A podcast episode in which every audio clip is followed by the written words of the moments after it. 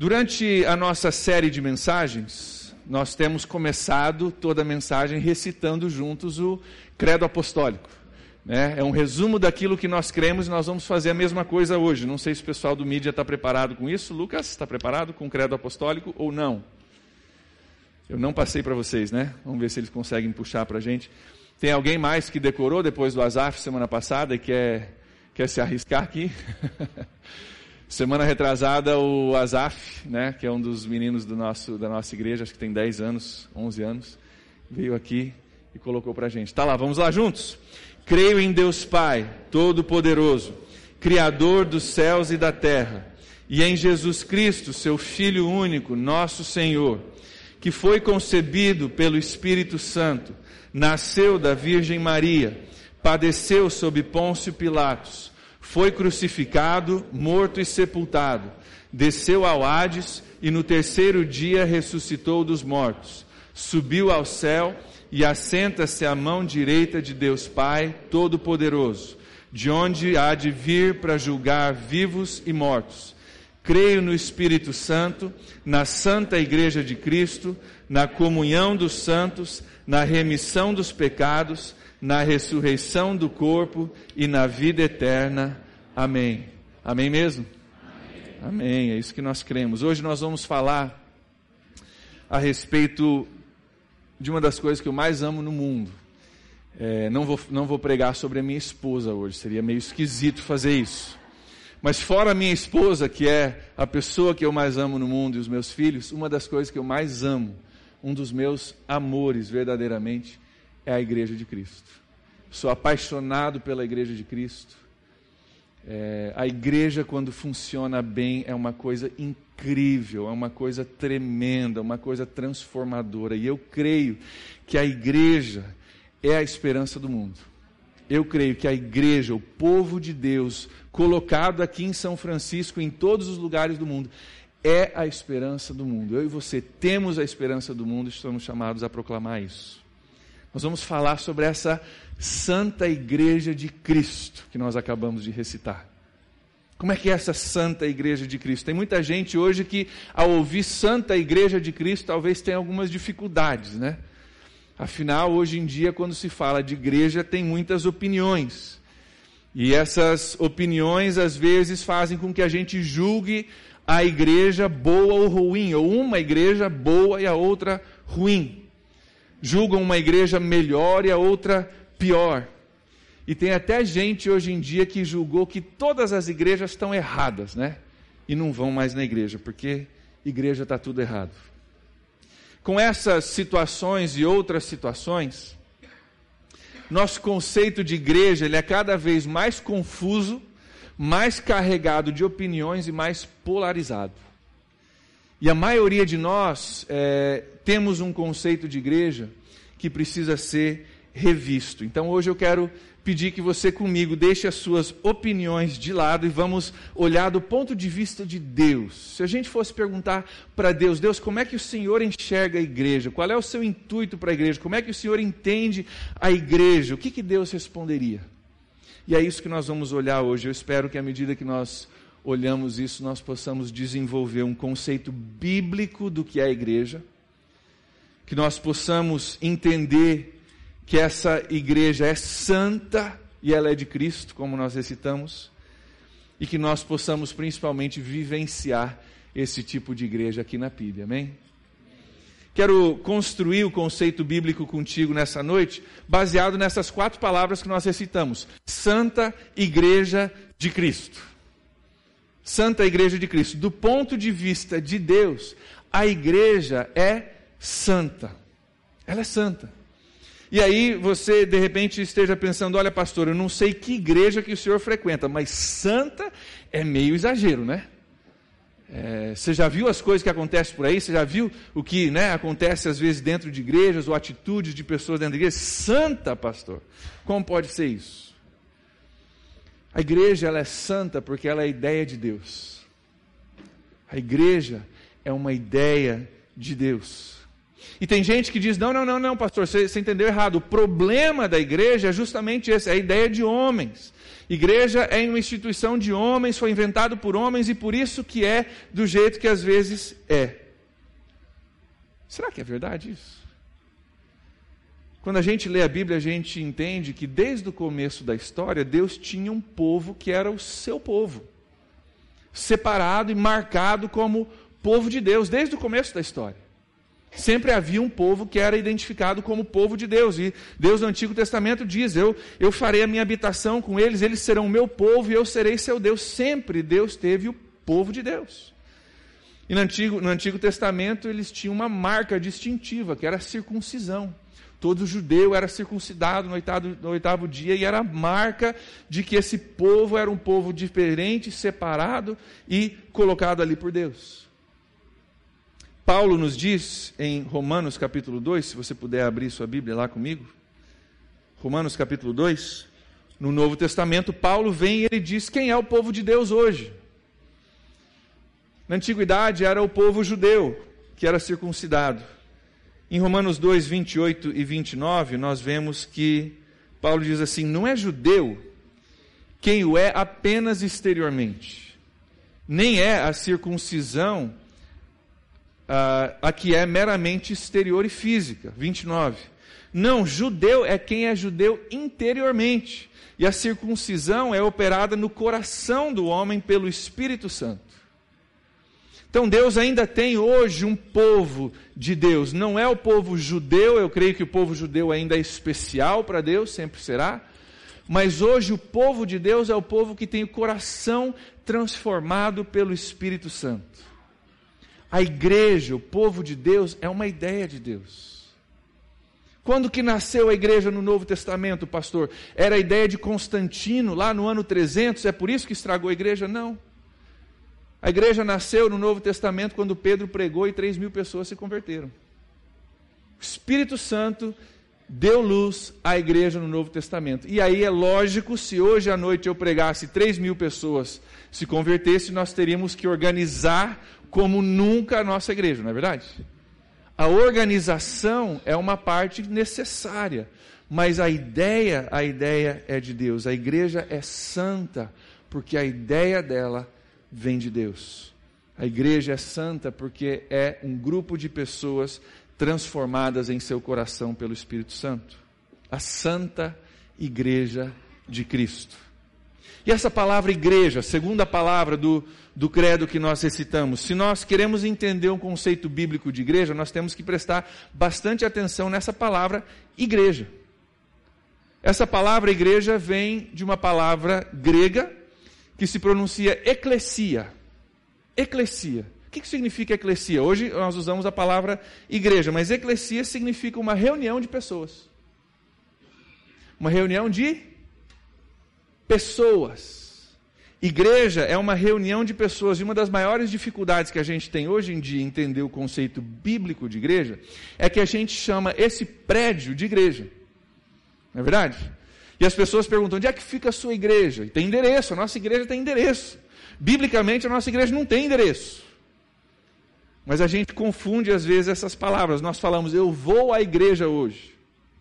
Falei isso uma vez para o meu professor de seminário. Ele falou: não, não, não, não, não vai não. Falou, você é a igreja, você não vai à igreja. Eu falei, é, é verdade, é verdade, é verdade. Mas a gente tem esse costume de falar dessa forma. Isso não vai mudar, é a nossa forma de falar, mas o nosso entendimento tem que mudar. Vai ter uma reunião lá na igreja. Né? A gente refere a esse prédio, mas a igreja não é prédio, a igreja são pessoas. A igreja é pessoas. Apesar de nós referirmos a esse local como a nossa igreja, as pessoas são o que formam a igreja de Cristo, as pessoas que têm tido seu coração transformado por Jesus. Quando acabar o culto daqui a pouco, a igreja não vai mais estar aqui. Certo? Nós vamos para as nossas casas e a igreja não vai estar mais aqui. O prédio em que a igreja se reúne vai estar aqui, mas a igreja não vai mais estar aqui. Se nós pararmos agora e formos lá para a esquina, a igreja batista da ilha está lá na esquina. E o prédio ficou aqui. Se nós fizermos um culto semana que vem lá na sua casa, a igreja vai estar lá na tua casa. Quando dois ou três se reúnem em nome de Jesus, ali está a igreja de Cristo. Igreja é, é pessoas e não prédio. Se um dia esse prédio deixar de existir, a Igreja Batista da Ilha continua. Se um dia o telhado cair e a gente tiver que procurar um outro lugar, nós vamos procurar um outro lugar. Mas a Igreja Batista da Ilha não depende desse prédio. Depende sim de sermos pessoas compradas e lavadas pelo sangue de Jesus que se reúnem, transformadas pelo Espírito Santo para adorar a Deus. Só isso. Só isso. Uma forma da gente pensar que a igreja não é uma organização e sim um organismo. A igreja não é uma organização, é um organismo. E como o organismo, ela é, ela é algo vivo.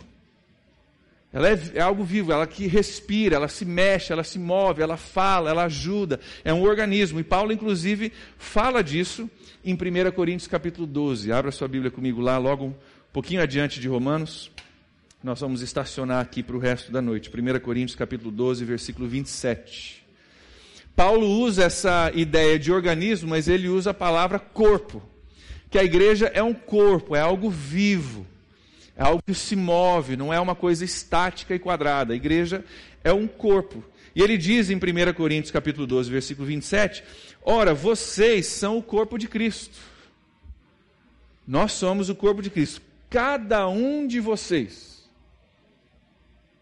Ah, não, não sei, pastor, se tem espaço para mim, afinal eu não sei fazer muita coisa, daqui a pouco nós vamos falar sobre isso. Cada um de vocês individualmente é membro desse corpo de Cristo. É um organismo que respira, que se move, que é vivo, não é uma organização. E usando essa imagem de um organismo, de um corpo, Paulo nos ensina algumas coisas a respeito da igreja. Olha lá no versículo 14 desse mesmo capítulo 12 de 1 Coríntios. Ele nos ensina, primeiro, que a igreja é composta de pessoas diferentes que, por nature natureza, são diferentes uma das outras. A igreja é composta de várias pessoas diferentes que, por natureza, são diferentes uma das outras. Olha o que diz o versículo 14: O corpo não é feito de um só membro, mas de muitos. Se o pé disser, porque eu não sou mão, eu não pertenço ao corpo, traduzindo para a nossa linguagem, se um membro disser, eu não faço parte da PIB porque eu não sei cantar, eu não sei pregar, eu não me envolvo em algum ministério, não faço parte do corpo, nem por isso deixa, deixa de fazer parte do corpo. Versículo 16. E se o ouvido disser, porque não sou olho, não pertenço ao corpo, nem por isso deixa de fazer parte desse, do corpo. Se todo o corpo fosse olho, onde estaria a audição? Se todo o corpo fosse ouvido, onde estaria o olfato? De fato, Deus dispôs cada um dos membros no corpo, segundo a sua vontade. Se todos fosse, fossem um só membro, onde estaria o corpo? E olha o versículo 20. Assim, há muitos membros, mas um só corpo. Nós temos uma variedade de pessoas, com a variedade de dons, variedade de capacidades, mas é interessante que diz aqui: Deus dispôs cada um dos membros no corpo segundo a sua vontade. Se você está aqui nessa noite, se você faz parte da PIB, é porque Deus te trouxe para cá. E há muitos membros com uma variedade, mas há um só corpo. Nós sabemos que isso é verdade no nível individual, pessoa com pessoa, mas também é uma verdade, eu creio, no nível igreja que existe uma variedade de igrejas com dons e estilos diferentes. Nós vemos igrejas com algumas diferenças de interpretação de Bíblia. Né? E às vezes a gente se choca com isso, a gente não sabe o que fazer com isso, mas você sabia que já tinha diferenças de interpretação lá no comecinho da igreja, lá com os apóstolos? Você sabia que em Atos capítulo 15 tiveram que reunir todo mundo lá em Jerusalém para decidir para que lado que ia, porque um cria de um jeito, outro cria de outro, tiveram que se reunir para decidir. Você sabia que Pedro tinha um estilo de ministério, Paulo tinha outro?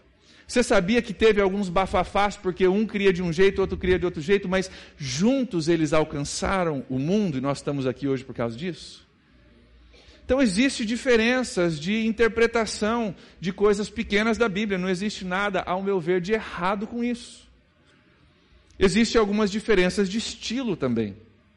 Como pessoas, igrejas têm personalidades e têm estilo.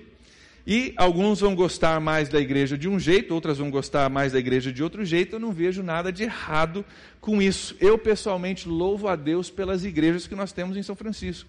Sabe por quê? Nem todo mundo vai gostar do meu jeito. Mas vai gostar do jeito do pastor ali da presbiteriana de baixo, ou da assembleia ali do centro, vai gostar de um outro jeito. Ou nós não estamos em um centro ou numa região onde uma outra igreja está, eles estão alcançando gente lá e nós estamos alcançando gente aqui, e juntos nós alcançamos a nossa cidade. Quando Deus criou a variedade que Ele criou na natureza, é, e às vezes a gente espera que tudo seja do mesmo jeito, todo mundo vai pensar do mesmo jeito, o estilo vai ser o mesmo. Acho que Deus criou essa variedade na natureza porque Ele ama a variedade, Ele usa a variedade para alcançar pessoas diferentes, com estilos diferentes, e não há nada de errado com isso. Vamos cuidar, inclusive, no nosso falar e no nosso pensar, para não permitir que essas diferenças de interpretação é, nos dividam em São Francisco. Essas diferenças de estilo nos dividam. Tem um estilo que vai me agradar e outro estilo que vai te agradar, e tem estilos de igreja que eu não me encaixaria. Mas não é por isso que essa igreja está errada, não é por isso que a gente não, é, que a gente pertence ao mesmo corpo. Nós pertencemos ao mesmo corpo, podemos ser usados para alcançar a nossa cidade. Desde que a nossa meta seja Jesus Cristo. Pastor, toda a igreja está certa? Não, tem igrejas que perderam o foco. Isso é muito fácil você discernir. Como que eu sei? Porque o estilo é diferente, a pregação é diferente. A igreja está pregando Jesus Cristo e o Evangelho que salva. É isso que está pregando? Então, amém. Se ela está pregando um monte de coisa, lá de vez em quando se ouve do Jesus que veio para morrer, porque eu tenho um problema chamado pecado e eu preciso de perdão, aí provavelmente perdeu o foco. Mas quando nós estamos unidos debaixo de Jesus, é, é incrível como as barreiras podem se dissipar. Alguns anos atrás, muitos anos atrás, a Julie, minha esposa, teve uma experiência de ir com a família dela para o Afeganistão. Passou três semanas lá no Afeganistão fazendo missões. E no Afeganistão não existem igrejas evangélicas, seria morte isso. Mas alguns que se conheciam se reuniam uma vez por semana numa casa. É, a casa literalmente tinha é, sacos de areia ao redor, porque tinha bombas sendo lançadas na cidade, então havia uma proteção ali e ali eles se reuniam para adorar Jesus.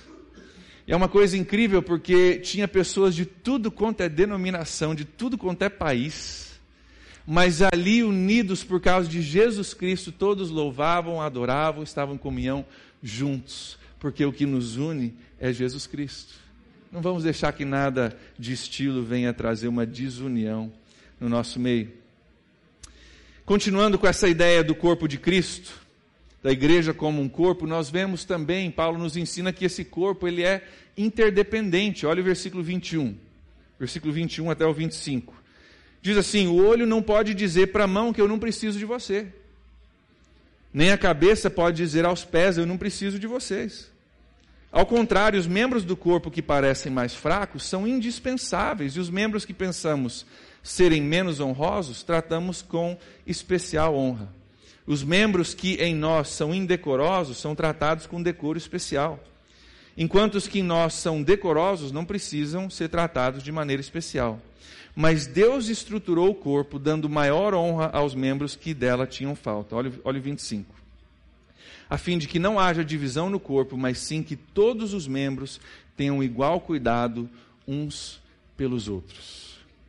Esse organismo ao qual nós pertencemos, chamada Santa Igreja de Cristo, ela é um corpo interdependente, onde nós dependemos uns dos outros. Eu preciso de vocês, vocês precisam de mim, nós precisamos um dos outros e juntos nós crescemos dessa forma. Essa, esse texto também nos ensina que nós temos valor igual nesse corpo. Que não existe um órgão que é mais valoroso, mais importante, mais precioso do que o outro que todos nós somos necessários, todos nós precisamos fazer parte desse corpo e que cada um tem o seu lugar. Querido, é importante na vida de igreja que você não confunda posição com importância. Não confunda posição com importância. Deixa eu lhe dar um exemplo bem prático a respeito disso. A minha careca tem uma posição elevada e central no meu corpo, não tem? Tem até um brilhozinho, se você olhar. Até brilhosinho.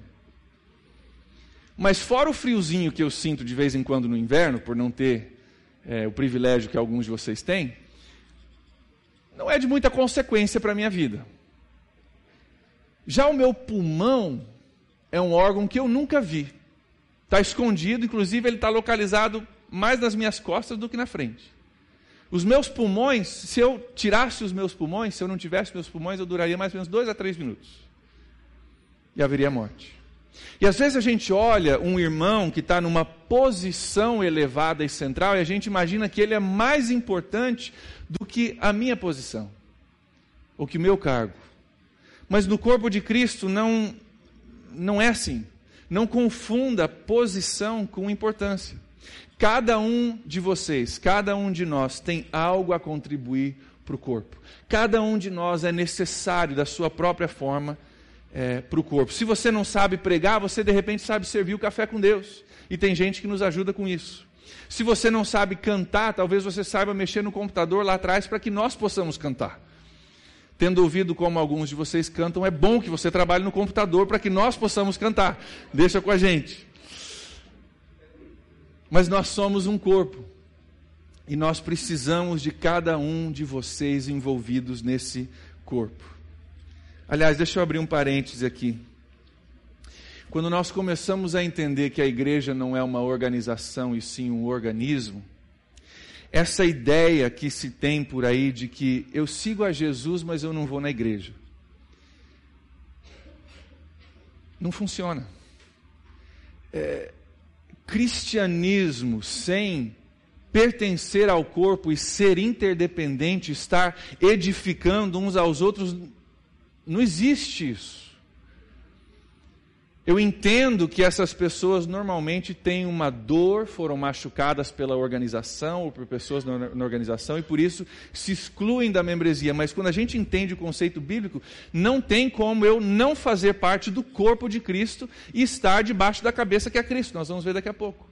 Seria parecido como eu cortar o meu dedo, deixar ele aqui até domingo que vem e daí ver se ele está vivo ainda. Então, esse conceito que se diz para ele, não, eu sigo a Jesus, mas eu não vou na igreja biblicamente não, não existe. Biblicamente não existe isso. Nós formos parte de um corpo, um organismo vivo, que respira, que se move, que precisa um dos outros, onde o seu dom é necessário, o meu dom, dom é necessário, nós somos interdependentes. Versículo 21, nós lemos, eu vou ler de novo. Não tem como a mão dizer para o olho, não preciso de você. Nem a cabeça pode dizer aos pés, eu não preciso de vocês. Não existe meu irmão, minha irmã, o cristianismo solitário. Não existe no conceito bíblico de igreja. Se a igreja é um corpo, eu pertenço a esse corpo ou não pertenço a esse corpo. Quando as pessoas se excluem da comunhão com outros membros do corpo, não funciona. Não funciona. Eu entendo que existem pessoas que se desligam de igreja, mas essa ferida precisa ser curada e elas precisam voltar a essa santa igreja de Cristo, que não é organização e sim é organismo. Ela é santa porque ela é ideia de Deus. Ela é igreja porque ela é reunião de um grupo de pessoas transformadas por Jesus. E por último, essa igreja é de Cristo as últimas duas palavras. Ela é Santa Igreja de Cristo. Colossenses capítulo 1. Dê uma olhada lá comigo. Colossenses capítulo 1, versículo 18. Paulo, mais uma vez, se referindo à igreja como corpo, diz o seguinte: que nós todos somos membros, mas tem uma parte do corpo que, nem, que nenhum de nós é. Colossenses capítulo 1, versículo 18 diz: Ele, se referindo aqui a Jesus, é a cabeça do corpo que é a igreja. A igreja somos nós. Cristo é o cabeça do corpo. Ele é o líder da igreja. A Santa Igreja de Cristo, ela tem funções diferentes: pastor, líder, discipulador, professora de escola, diretoria, tem funções diferentes, mas só tem dois níveis. Se você pensar num nível de hierarquia, tem dois níveis: nós, ovelhas, e Cristo, cabeça. Eu tenho a função de pastor, mas eu estou sou submisso a Cristo como pastor da igreja e sou ovelha de Cristo, assim como você.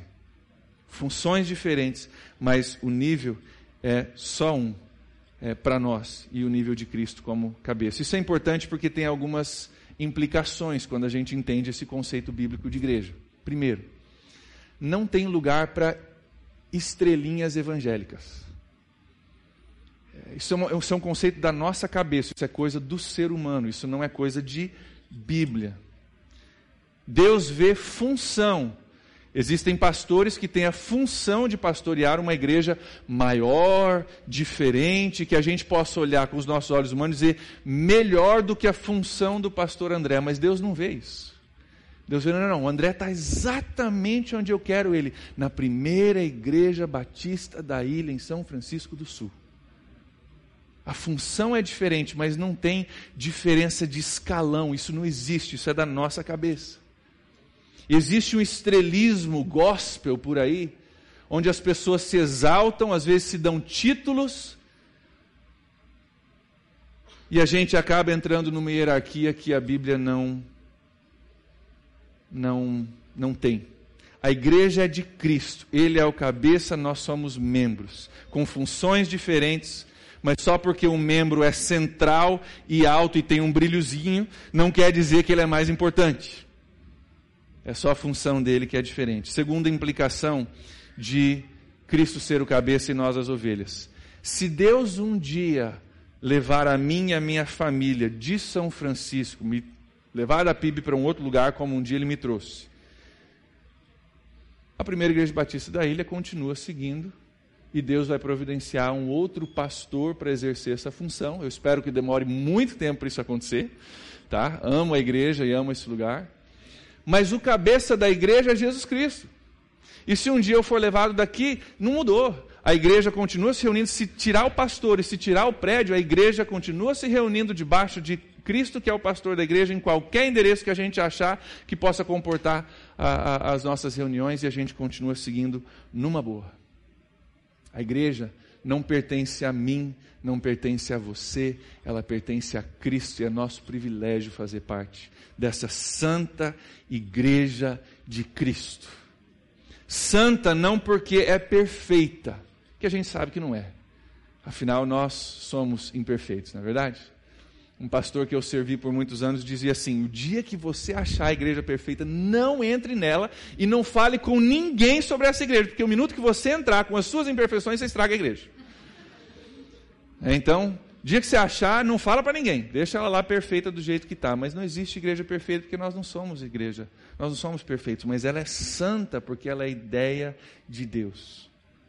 Igreja porque é um organismo e não uma organização. E de Cristo porque Cristo é o cabeça da igreja. Vamos aplicar um pouco disso, desse conceito para a nossa vida, para o nosso dia a dia? Eu creio que nós devemos ter um conceito mais alto de igreja que igreja é coisa séria, porque ela é a santa igreja de Cristo. Não estou falando da organização, não estou falando de frequência em cultos, estou falando do, da sua inserção e a sua participação nessa santa igreja de Cristo, que o texto que nós olhamos diz que Deus pegou e colocou você nessa santa igreja de Cristo. Não é só mais uma atividade semanal do qual eu participo, de acordo com a minha disposição ou a minha disponibilidade. Não é isso. A igreja também não é um evento feito por profissionais, o pastor e a equipe, que eu venho assistir.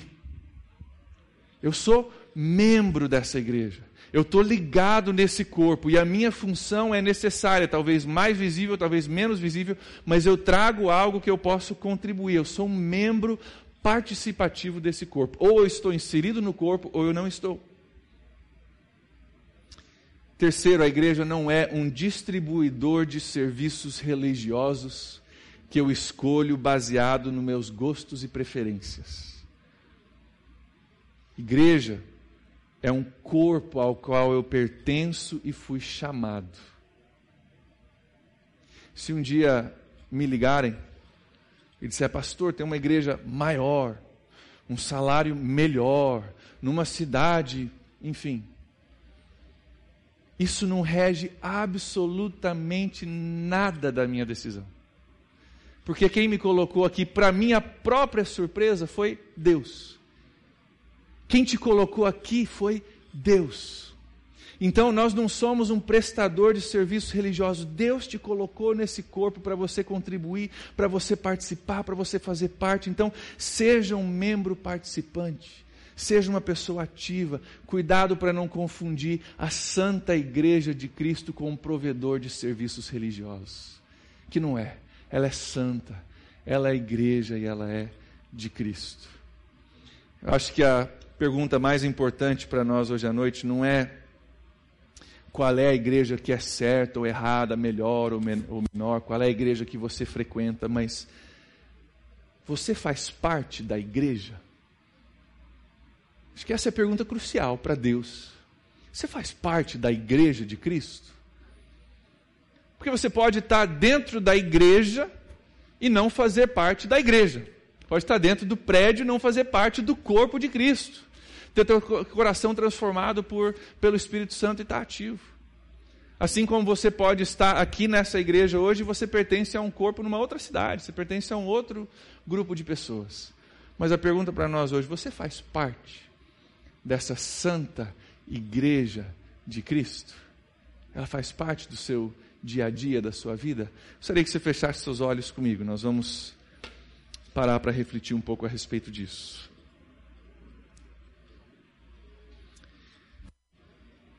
Gostaria que você pegasse o seu conceito de igreja e comparasse com esse conceito que nós conversamos hoje. Seu conceito é um conceito mais de organização ou de organismo? Se você tem entendimento de que Deus te colocou aqui, te colocou com propósito, te colocou com dons para você abençoar, para você se envolver, que nós precisamos de você, que existe um lugar para você. E que aos nossos olhos a gente vê quem está aqui nessa noite, quem é membro, não é membro, quem faltou no domingo passado, quem está no palco, quem está sentado, mas Deus não olha nada disso, nada disso. Deus olha o nosso coração e Ele quer saber se nós somos parte da igreja. Deus olha o nosso coração e Ele quer nos dizer que, independentemente do seu dom, se o seu dom é algo que não aparece muito, tem lugar para você. Ele precisa de você. A maioria de nós cantamos como cantamos hoje à noite, sem nem saber quem que preparou esse espaço para nós, quem que limpou, quem que ensaiou, quem que veio antes, abriu as portas para nós, passou pano no chão quem preparou o lanche para que nós pudéssemos comer, tudo essas são funções que não são visíveis, mas são tão importantes para a nossa igreja. Então tem lugar para você. Tem lugar para você no nosso meio.